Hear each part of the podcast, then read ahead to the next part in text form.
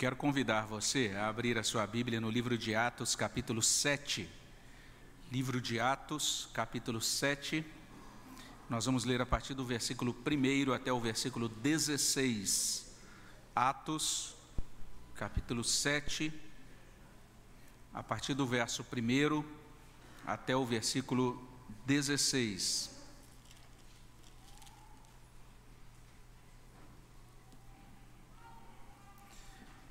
Você que está aí na sua casa também é convidado a abrir a Bíblia nesta mesma passagem. Mantenha a sua Bíblia aberta em casa, acompanhe essa meditação. Nós que estamos aqui vamos fazer a leitura a uma só voz. O texto está sendo projetado, então você pode acompanhar também essa leitura. Vamos ler juntos Atos capítulo 7, de 1 até 16. Vamos ler juntos? Então lhe perguntou o sumo sacerdote: Porventura é isto assim? Estevão respondeu: Varões, irmãos e pais, ouvi.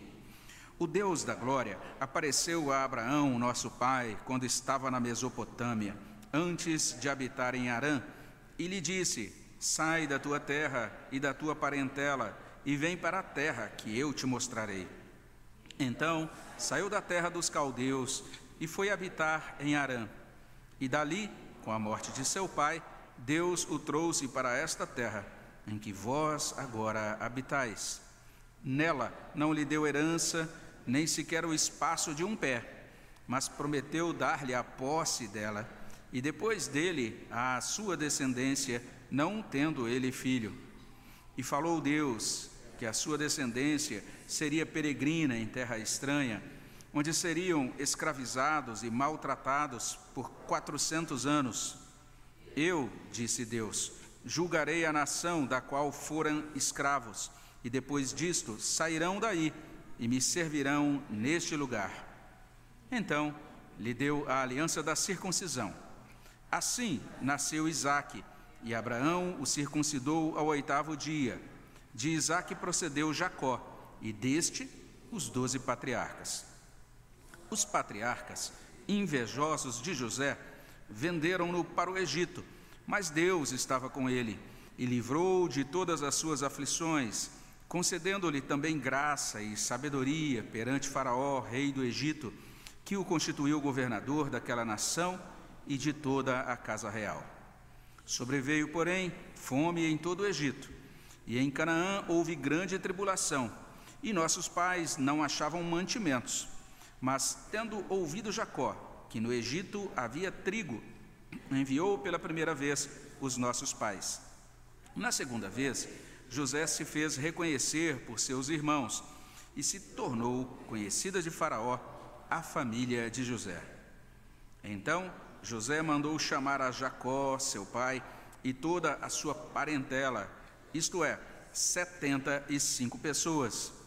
Jacó desceu ao Egito e ali morreu ele e também nossos pais. E foram transportados para Siquém e postos no sepulcro que Abraão ali comprara a dinheiro aos filhos de Amor. Então, até aqui, até o verso 16. Vamos orar ao nosso Deus? Senhor, muito obrigado pela bênção da tua palavra, por tudo que o Senhor realizou no passado e que aqui foi registrado pelo teu servo Estevão. Ó Deus, ajuda-nos a compreender esta fala do teu servo do, ali no passado e que esta fala, ó Deus, é, pronunciada lá no século I, possa alcançar os nossos corações, possa alcançar as nossas vidas. Que ela seja útil a Deus, que ela glorifique o Senhor e que também, ó Deus, esse momento de meditação nesse trecho traga bênção, ó Deus, para os nossos corações. Repreende o inimigo, ó Pai, das nossas almas e venha, ó Deus, nos conceder a graça da, do auxílio e da, da bênção do Teu Espírito Santo, no nome de Jesus. Amém, Senhor Deus. Nessa noite nós começamos a examinar um trecho longo, né, esse, o chamado discurso de Estevão, registrado em Atos capítulo 7. Num primeiro momento você vai até verificar aí no boletim, a ideia era é, falar sobre o discurso inteiro, mas à medida que a gente foi olhando para o texto, a ideia foi sendo refinada, né? E a gente vai entendendo que o ideal é olhar por partes. Então a gente vai olhar agora o início desse discurso. Essa pessoa que pronuncia o discurso, né, Estevão, era um cristão cheio do Espírito Santo. Esse servo de Deus começou a pregar. Por meio dele, Deus realizou grandes sinais, grandes prodígios. A gente lê sobre isso em Atos capítulo 6, versículo 8. A partir do versículo 9, lá no capítulo 6, a gente vai perceber que alguns judeus, membros de algumas sinagogas de Jerusalém, conspiraram contra Estevão, levar, apresentaram ali uma denúncia diante do tribunal judaico, do sinédrio, acusaram Estevão de heresia e de blasfêmia. E Deus, naquele momento, né, mesmo estendo, é, sendo Estevão acusado falsamente, Deus concedeu serenidade àquele servo dele. E a gente percebe lá em Atos 6,15 que eles olham para Estevão naquele momento do interrogatório e percebem o rosto dele como um rosto de anjo. E agora, cheio do Espírito Santo, Estevão tem essa oportunidade de esclarecer as suas ideias, de esclarecer os seus procedimentos diante daquelas autoridades. E é nesses termos que o capítulo já começa, nesses termos, né? já a partir do verso 1. Então lhe perguntou o sumo sacerdote: Porventura é isto assim? E aí no início do verso 2, a resposta de Estevão: varões, irmãos e pais, ouvi. Uma palavra bem respeitosa, que indica realmente uma postura serena da parte de Estevão, uma grande consideração pelos ouvintes naquele momento. Então, é realmente um instante propício, uma oportunidade muito propícia para se defender, para esclarecer que, que aquelas alegações, né, aquelas acusações que estão sendo feitas a ele não procedem. É uma boa oportunidade, quem sabe até para Estevão se retratar e dizer ali para os seus acusadores: foi mal, não era isso que eu queria dizer, né, vocês me entenderam mal e talvez até se retratando, imagine isso, ele podia ser libertado, liberado naquela, naquele dia mesmo, voltar para o convívio da sua família, ou quem sabe é, dos seus amigos e irmãos da igreja. Mas o discurso de Estevão surpreende. Surpreende porque ele vai enfatizar nesse discurso a rejeição da palavra de Deus. Ele vai enfatizar que tanto a palavra quanto os mensageiros de Deus têm sido rejeitados ao longo da história de Israel. Rejeitados por quem? Pelo próprio povo de Israel. Então, essa, esse é o resumo desse discurso. Você já pode, a partir daí, dizer: Ah, agora já entendi todo o capítulo 7 de, do livro de Atos. Mas não deixe de comparecer para ouvir os sermões, né? a gente vai é, entrar em detalhes sobre isso. Né? Mas, basicamente, logo de cara, Estevão argumenta três coisas aqui nessa parte que nós lemos. Ele começa dizendo isso: Abraão recebeu a palavra da salvação de Deus. E o que Abraão fez? Obedeceu a essa palavra. É o que você encontra já no iníciozinho, a partir da parte final do verso 2 até o versículo 8. Depois a gente tem um versículo cujo início funciona de dobradiço, assim, para o argumento final. Mas logo em seguida, o que Estevão coloca é isso: é que os patriarcas também receberam a palavra da salvação de Deus, por meio de José. Mas os patriarcas rejeitaram a palavra de José e a pessoa de José. Está aí no verso 9, logo no início. E no fim, a parte mais extensa, a partir do final do verso 9 até o verso 16, Deus proveu salvação por meio de José, aquele profeta e também aquele irmão rejeitado por eles. Então é assim que começa essa fala de Estevão cheio do Espírito Santo, com aquele rosto transfigurado, como a gente meditou na semana passada. Ele abre a sua boca, se dirige aos irmãos com, muito, com muita deferência, chamando-os de irmãos, chamando-os de pais, com muito respeito a todos eles, e afirmando isso: Abraão recebeu a palavra da salvação de Deus, e Abraão obedeceu. É isso que ele coloca para a gente logo no início. Esse é o relato dele, na segunda parte do verso 2 o Deus da glória apareceu a Abraão, nosso pai, quando estava na Mesopotâmia, antes de habitar em Arã. Olha que início impressionante. O Deus da glória apareceu a Abraão. E aqui ele faz uma referência a um aparecimento, mas se você dá uma olhadinha no verso 3, esse aparecimento né, parece uma experiência visual, como se é, Abraão tivesse visto Deus, mas a Bíblia vai dizer em outros lugares que ninguém viu a Deus, né? Deus é Espírito. Então a ideia é, é explicada melhor no verso 3, porque esse aparecimento tem a ver, na verdade, com uma palavra, com uma fala. Olha aí no verso 3, no verso 3. E lhe disse: Deus apareceu a Abraão e falou, e lhe disse. O que Deus disse? Sai da tua terra e da tua parentela e vem para a terra que eu te mostrarei. Então, que coisa interessante. Deus, de acordo com Atos, é um Deus pessoal, é um Deus que decide se revelar a nós. Ele fez isso com Abraão, ele apareceu para Abraão e ministrou a sua palavra, levou a Abraão a sua palavra. E veja só, o verso 4 inicia com essa informação: Abraão recebeu essa palavra da salvação e o que ele fez? Obedeceu. Então saiu da terra dos caldeus e foi habitar em Arã. Sai da tua terra, sai da tua parentela. O que Abraão fez? Saiu. Obedeceu à palavra de Deus. Algo tão simples. Estevão está chamando a atenção para esse fato. Ele está dizendo: vamos pensar na figura de Abraão, vamos pensar em como Deus agiu no passado. Deus revelou-se, trouxe a sua palavra de salvação para Abraão. Abraão acolheu a palavra, Abraão creu na palavra, Abraão obedeceu a palavra. E veja aí no verso 2, ele diz: Abraão é chamado aí de nosso pai. Ele está falando, prezados pais, prezados irmãos, ele está se dirigindo a uma plateia de ouvintes provenientes também da mesma fé judaica.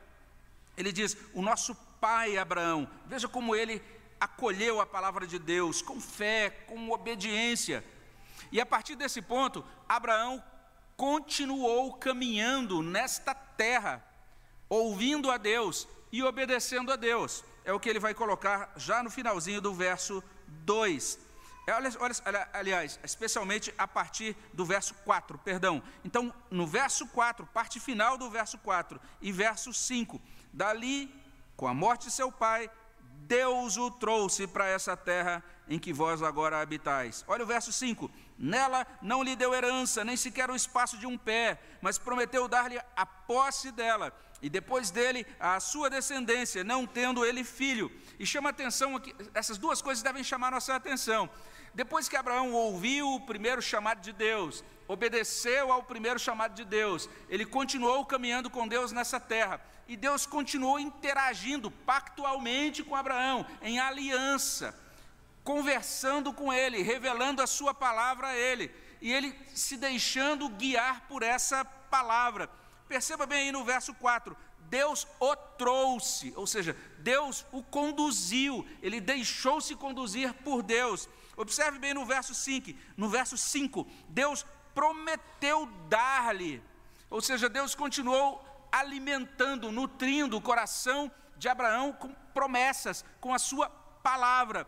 E Abraão foi indo de um lugar para o outro, o tempo todo seguindo essa direção divina. Isso é algo muito maravilhoso na figura de Abraão. E assim como Abraão dependeu de Deus, peregrinando nesse mundo, assim seria a sua descendência. Olha aí no verso 6. E falou Deus que a sua descendência seria peregrina em terra estranha. A ideia do discurso de Estevão é essa: vamos olhar para Abraão. Ele ouviu a palavra, acolheu a palavra, obedeceu a palavra, viveu a vida inteira nesta terra, sendo guiado por essa palavra, por esse Deus vivo e pessoal. E veja só, não apenas ele, mas os descendentes dele também viveriam assim. Hebreus, inclusive, pega essa a, a informação lá e vai dizer: Nós também agora somos peregrinos em terra estranha, nós, os cristãos atuais, não é? Mas esta é a tônica do texto.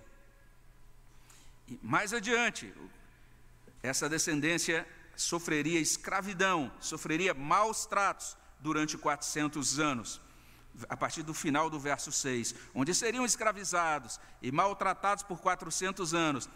Eu, disse Deus, julgarei a nação da qual forem escravos. Depois disso sairão e me servirão nesse lugar. É a grande referência ao Êxodo, né? aquela história de Moisés entrando no Egito e sendo um instrumento de Deus para a libertação do seu povo que estava sob escravidão egípcia por todo aquele tempo. Não é?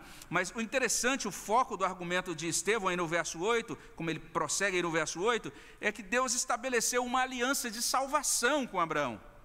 E sob essa aliança foram gerados Isaac, o descendente de Abraão, e em seguida Jacó e os filhos de Jacó, os patriarcas. Verso 8: Então lhe deu a aliança da circuncisão. E mais adiante ele vai dizer isso. Apareceu uma janelinha aqui, incômoda. E, então lhe deu a aliança da circuncisão. E olha só o que diz o texto: Assim nasceu Isaac. E Abraão o circuncidou ao oitavo dia. E de Isaac procedeu Jacó. E deste, ou seja, de Jacó, procederam os doze patriarcas. Vamos pensar no Deus glorioso. Esse Deus decidiu fazer-se conhecido aos homens. Ele se revelou a Abraão. Ele firmou um pacto com Abraão. E este pacto, firmado com Abraão, alcançou Isaac, alcançou Jacó, alcançou aos patriarcas. Esse é um pacto que também nos alcança, que chega até nós hoje. É chamado de pacto da graça ou pacto da salvação. Abraão foi consciente desse pacto. Isaac foi consciente desse pacto de salvação. Jacó foi consciente desse pacto, desta aliança. Os patriarcas foram todos conscientizados disso. Olha, Deus revelou-se ao nosso pai Abraão e dirigiu a vida dele nesses termos. Então todos eles sabiam muito bem disso. Abraão recebeu a palavra da salvação de Deus, Abraão obedeceu essa palavra, é, a essa palavra. É assim que começa essa argumentação de Estevão diante daquelas autoridades judaicas. Mas não apenas isso. Em segundo lugar, Estevão vai esclarecer o seguinte: que os patriarcas, ou seja, os filhos de Jacó, receberam a palavra da salvação de Deus, mas rejeitaram o emissário daquela palavra, rejeitaram José. Fizeram isso apenas por inveja, eles rejeitaram José por inveja. É o que a gente vê aí nessa, nesse versículo que serve como uma dobradiça, vamos dizer assim, que faz a transição, né? Quando a gente lê: Os patriarcas invejosos de José venderam-no para o Egito. Olha o início desse verso 9. Esses doze patriarcas que receberam a aliança, que foram instruídos sobre como Abraão ouviu a Deus lá no passado e obedeceu a Deus, esses doze patriarcas não, sou, não souberam lidar com o emissário da palavra de Deus que estava bem diante deles, o seu irmão José. E se você quiser dar uma conferida é, nisso que é relatado tão rapidamente aqui por Estevão, basta você abrir a sua Bíblia em, em Gênesis 37. Abra lá. E veja só que interessante esse versículo. A gente, logicamente, não vai fazer a leitura do capítulo inteiro, mas se você abre a sua Bíblia em Gênesis 37, você vai perceber algumas coisas. Por exemplo, Gênesis 37, verso 4, vai mostrar isso. Os irmãos de José se ressentiam do amor do pai, ou seja, do amor de Jacó por José. Olha aí o verso 4. Que interessante. Vendo, pois, seus irmãos que o pai o amava mais que a todos os, seus, os outros filhos, odiaram-no e já não lhe podiam falar pacificamente. Olha só que interessante. E se você olha um pouquinho adiante, ainda nesse capítulo 37, você vai perceber isso, que além desta questão relativa à demonstração de afeto né, de Jacó para com José, a gente tem um outro problema aí, é que esses irmãos também não aceitaram os sonhos de José. Olha aí no capítulo 37, a partir do verso 5, teve José um sonho e o relatou a seus irmãos, por isso o odiaram ainda mais. Pois lhes disse: Rogo-vos, ouvi este sonho que tive. Então imagina isso, depois do café da manhã ali, depois de comer aquela, aqueles sucrilhos, né, ou aquele é, sei lá, aquele cuscuz gostoso ali, se você é do Nordeste. Então você estava ali terminando o café da manhã, os irmãos reunidos, e aí José diz: Olha, gente, tive um sonho hoje. Qual foi o sonho? E ele relata o sonho aos irmãos. Verso 7: Atávamos feixes no campo, e eis que o meu feixe se levantou e ficou em pé. Os vossos feixes o rodeavam e se inclinavam perante o reino. Então lhe disseram seus irmãos: Reinarás com efeito sobre nós, e sobre nós dominarás realmente. E olha só, e com isso, tanto mais o odiavam por causa dos seus sonhos e de suas palavras. Eles o odiavam por causa dos seus sonhos e de suas palavras. E aí, para piorar, verso 9, teve ainda outro sonho, e o referiu a seus irmãos, dizendo: Olha, não sei se vocês não gostaram do primeiro sonho, mas eu tive outro hoje. O segundo foi o seguinte: eu sonhei também que o sol, a lua e as onze estrelas se inclinavam perante mim. E aí então eles ficaram mais enfurecidos, o próprio pai fica meio transtornado, chama a atenção do seu filho. Que sonho é esse que tivesse? Está aí no verso 10. Acaso viremos, eu e a tua mãe e teus irmãos, a inclinar-nos perante ti em terra? Verso 11: Seus irmãos lhe tinham ciúmes, o pai, no entanto, considerava o caso consigo mesmo. Essa é a situação relatada, depois vale a pena você ler a história inteira no capítulo 37. Você vai perceber que as coisas que são relatadas aqui transcorrem nesse capítulo. Chama a atenção, nesse capítulo 37, o verbo odiar, nos versos 4 e 5. Os irmãos odiando José. Você vai ver também no verso 11 essa informação. Seus irmãos lhe tinham ciúmes. Qual o problema aí? A gente também tem muitas razões para se identificar com os irmãos, é ou não é? Imagine um irmão, então, chegando no café da manhã e contando isso. Olha, eu sonhei que vocês vão se curvar diante de mim. Então a gente ficaria com meio, um pé meio atrás, é ou não é? Esse indivíduo é meio petulante. Ou então é um sonhador, cabeça de pudim, que fica aí com essas coisas meio doidas. Esse menino é, é, não precisa dar uma, uma enquadrada nele. A grande questão é que os sonhos de José não eram sonhos de um adolescente sonhador ou de um jovem sonhador. José sonhava como profeta. Era assim que ele sonhava. A gente pode conferir depois, capítulos 40, 41 de Gênesis.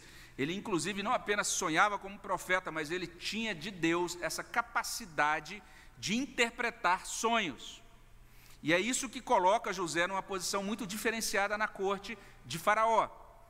A gente precisa entender que Deus está usando essa figura histórica, José, como um agente da aliança na sua geração, alguém que está trazendo a palavra de Deus. Deus está mostrando por meio dessas visões que literalmente vai acontecer isso. José, esse agente de salvação, ele realmente será destacado dentre os irmãos. Ele será reverenciado, na verdade, por todo o Egito ele vai ser considerado de uma maneira diferenciada. E por quê? Porque ele vai prover salvação, não apenas para o Egito, mas também para a sua família. Mas chama atenção isso: os irmãos lhe tinham ciúmes, rejeitaram a palavra de Deus ministrada por José unicamente por ciúmes, unicamente por inveja, estavam ressentidos com o irmão. Então, esse é o segundo argumento de Estevão. Os patriarcas receberam a palavra de salvação de Deus, mas rejeitaram a palavra, rejeitaram a revelação. Ao invés de perguntarem, puxa, o que, o que, o que significará isso, José? José era um intérprete de sonhos, ele poderia orar e pedir direção de Deus e até ajudar os irmãos a compreender melhor. Mas não, eles se fecharam, se enciumaram, rejeitaram José por inveja. Em terceiro e último lugar, veja só a direção do argumento de Estevão. Estevão está pronunciando o seu discurso diante das autoridades judaicas, e ele vai dizer em terceiro e último lugar que Deus proveu salvação por meio de José, esse profeta rejeitado. E é bem interessante notar isso. Esse profeta era o irmão, era o irmão profeta. Olha só que coisa interessante, não é? Então a palavra de salvação de Deus, trazida a lume por intermédio de José, se cumpriu. Por quê? Porque Deus abençoou José, Deus estabeleceu José no governo do Egito. Verso 9 de Atos, capítulo 7. Mas Deus estava com ele, é o que diz o finalzinho de Atos, capítulo 7, versículo 9. E olha só o versículo 10: E livrou de todas as suas aflições, concedendo-lhe também graça e sabedoria perante Faraó, rei do Egito, que o constituiu governador daquela nação e de toda a casa real. Significa que José foi alçado a uma posição de autoridade sobre todo o império, era o império da época, o império conhecido daquele tempo. Então, todas essas figuras né, que apareceram em sonhos de forma muito simbólica, o sol, a lua, os elementos se prostrando diante de José, isso acontece, aconteceu, efetivou-se dentro da história. Por quê? Porque o sonho era profético, era a palavra de Deus, a palavra de Deus se cumpre dentro da história. Essa é uma insistência de Lucas, o autor de Atos, dentro desse livro. É bem interessante isso. Verso 9 no final vai dizer: Deus estava com ele, livrou de todas as tribulações. E o verso 10, ele realmente cumpriu essa palavra, ou seja, Deus fez de José um agente da redenção para salvar da fome, não apenas a nação do Egito, mas para assegurar que Jesus viria a este mundo, para assegurar que o povo de Israel, que a descendência de Jacó seria sustentada naquele período de dificuldade. Versos 11 até 14 vão trazer isso, não é? Todo o patriarcado de Israel é salvo pela ação ou por ingerência de José. Verso 11: Sobreveio, porém, fome em todo o Egito, em Canaã houve grande tribulação, nossos pais não achavam mantimentos, mas tendo ouvido Jacó que no Egito havia trigo, enviou pela primeira vez os nossos pais. Na segunda vez, José se fez reconhecer por seus irmãos, se tornou conhecida de Faraó a família de José. Então José mandou chamar a Jacó, seu pai, e toda a sua parentela, isto é, 75 pessoas. Então, 75 pessoas da família de Jacó migram, agora mudam-se para o Egito porque tem algo a ser cumprido da palavra de Deus também no Egito. A palavra que Deus deu a Abraão, dizendo: Abraão, a sua descendência vai para o Egito, eles vão ficar escravos, vão ser maltratados lá durante alguns séculos. Então a palavra precisa se cumprir, tudo está se encaixando, Deus está dirigindo a história e as vidas por meio da Sua palavra. E olha só que interessante o encerramento desse capítulo da história da redenção. O capítulo é encerrado com a morte de Jacó e Israel estabelecido no Egito, versos 15 e 16. Jacó desceu ao Egito, ali morreu ele e também nossos pais. E foram transportados para Siquém e postos no sepulcro que Abraão ali comprara a dinheiro aos filhos de Amor. É simples assim. Deus proveu salvação por meio de José, esse irmão e profeta rejeitado. Foi dessa maneira que Estevão iniciou seu discurso para aqueles líderes de Israel. E nesse primeiro momento, ainda que ele não esteja falando nada que seja chocante, não é? Mas ele já está começando a pontuar esta ideia, a ideia de rejeição. José, o irmão, o profeta, foi rejeitado. É assim que ele começou. E a gente pode repassar então esse, essa argumentação dele. Como é que ele está argumentando? Veja só, Abraão, o nosso pai, recebeu a palavra de salvação, acolheu essa palavra e obedeceu a essa palavra. Mas os patriarcas, apesar de receberem a palavra divina, rejeitaram José por inveja. E mesmo assim, Deus, que podia simplesmente dizer: então morre todo mundo, seus invejosos. Deus proveu salvação graciosa para o seu povo, foi fiel ao pacto, à aliança que ele estabeleceu com Abraão e salvou todo o patriarcado de Israel, assegurando a vinda de Jesus Cristo. Isso é bem interessante. Deus provendo salvação por meio desse servo chamado José, um profeta e um irmão rejeitado.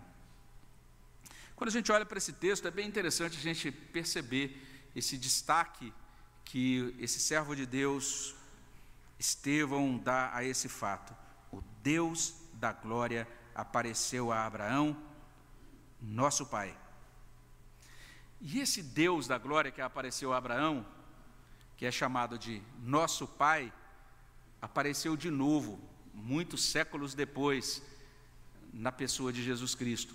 Quem documenta isso é João, lá no seu Evangelho, João capítulo 1, versículo 14 ele diz assim: O Verbo se fez carne e habitou entre nós, cheio de graça e de verdade. E veja só, e vimos a sua glória, glória como do unigênito do Pai. O Deus da glória apareceu a Abraão. O Deus da glória apareceu em Cristo. Ele se manifestou ao mundo em Cristo. Nos dias atuais, como é que a gente pode contemplar esse Deus da glória? Como é que ele aparece? como é que ele se revela a nós. O próprio Novo Testamento vai explicar isso para a gente. O Novo Testamento vai nos ajudar a compreender que nos dias atuais, Jesus se revela no nosso coração.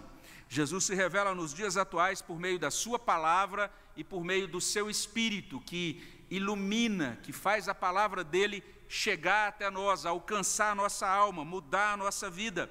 Paulo explica isso em Romanos 10, 16 e 17, quando ele diz assim: citando aquele texto que a gente leu de Isaías no início do culto, mas nem todos obedeceram ao Evangelho, pois Isaías diz: Senhor, quem acreditou na nossa pregação?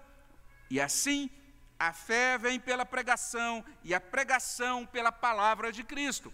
Então percebamos isso, a salvação de Deus alcançando o nosso coração por meio da palavra dele que chega até nós. E veja só o que essa palavra realiza. 2 Coríntios 4:6, lá consta o seguinte: porque Deus que disse, ou seja, que falou das trevas resplandecerá a luz. Paulo está citando o texto de Gênesis, quando lá no início da criação Deus disse: haja luz. E o que aconteceu? Houve luz. Deus disse: haja, e ele criou daquilo que não existia, a luz. Paulo está explicando agora aos Coríntios. Esse mesmo Deus chega diante de nós, está um breu total dentro da nossa vida. O nosso coração é aquele caos, cheio de trevas e vazio. E Deus diz isso: haja luz.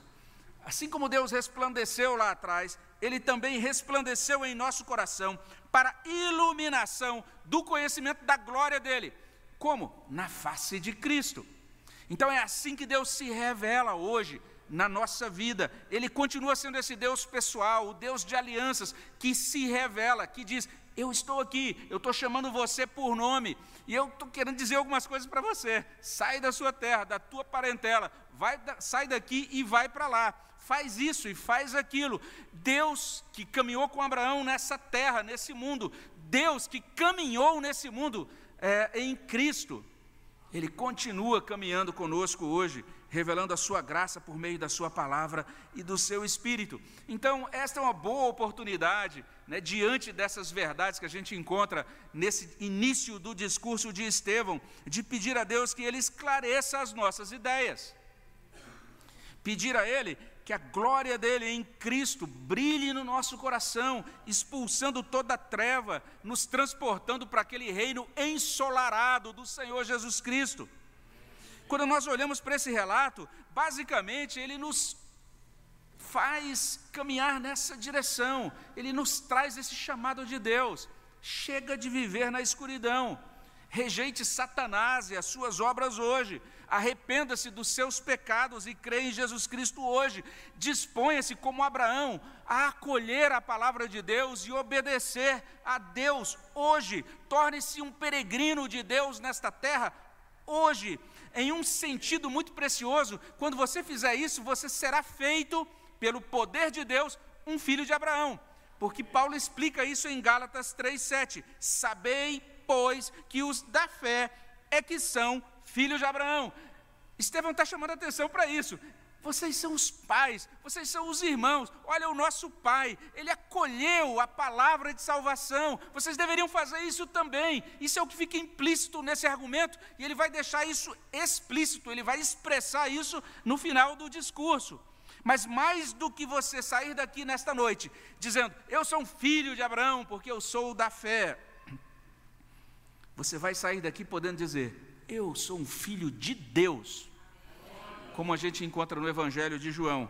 Mas a todos quantos o receberam, deu-lhes o poder de serem feitos filhos de Deus, a saber, os que creem no seu nome.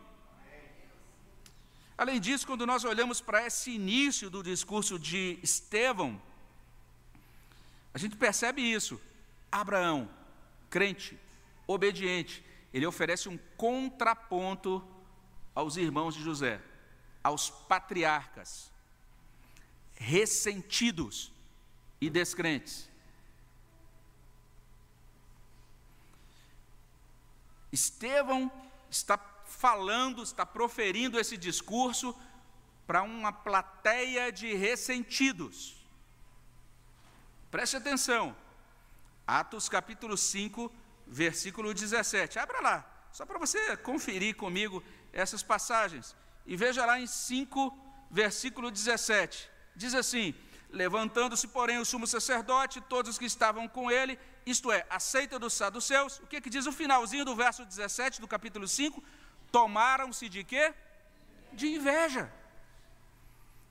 Essa é a liderança judaica.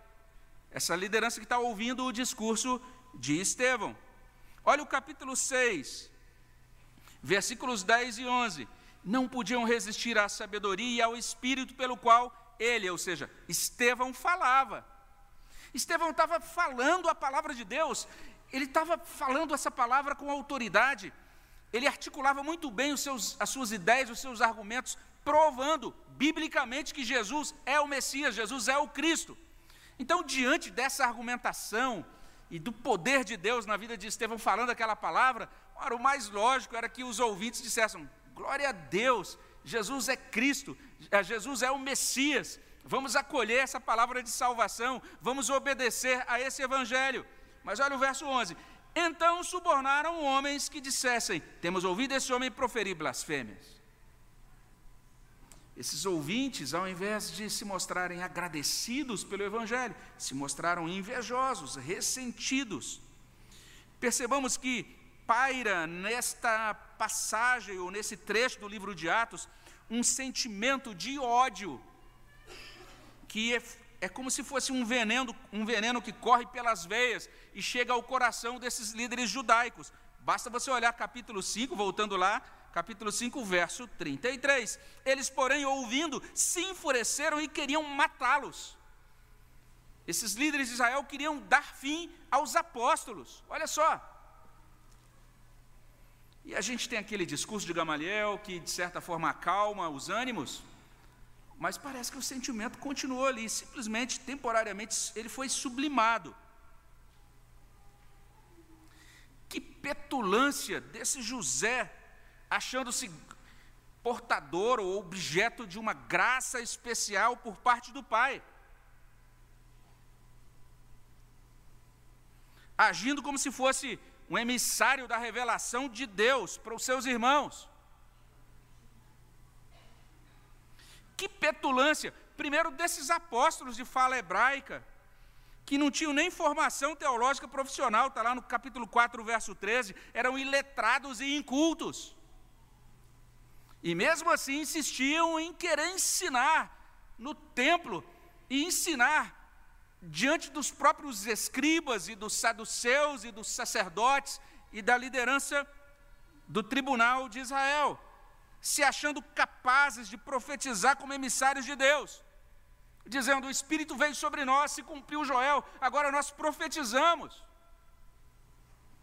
E agora aparece esse Estevão, esse helenista, pior ainda, porque ele nem sequer falava hebraico. Ele não conseguia nem ler no Antigo Testamento na língua original. Ele não conseguia nem participar da liturgia do Templo de Jerusalém, que era em hebraico. Também se achando um profeta. Vamos nos livrar de José. Foi o que os patriarcas fizeram lá no passado.